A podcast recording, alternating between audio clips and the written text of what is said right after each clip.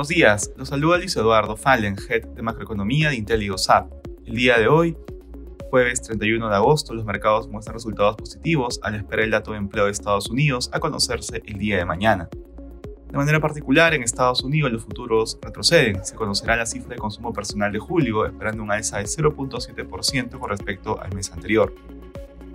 También se publicará el deflactor del PCE subyacente del mes de julio con proyecciones de crecimiento de 4.2% interanual.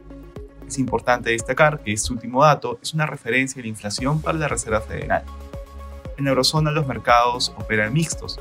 Los resultados corporativos del segundo trimestre del grupo UBS impulsaron a los mercados europeos al publicar las mayores ganancias para el banco históricas tras la adquisición de emergencia de Credit Suisse.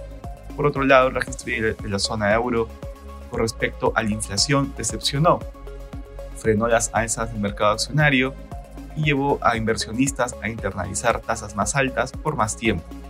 En Asia los mercados cerraron negativos con excepción del Nikkei.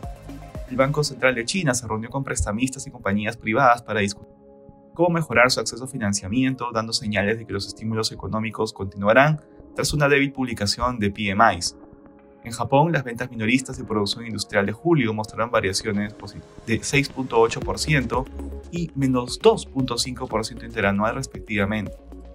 Respecto a commodities, el precio del oro avanza durante la jornada, por su parte el precio del cobre baja y finalmente el precio del petróleo avanza ubicándose alrededor de 82 dólares el barril de WTI. Gracias por escucharnos si tuviera alguna consulta no duden en contactarse con su asesor.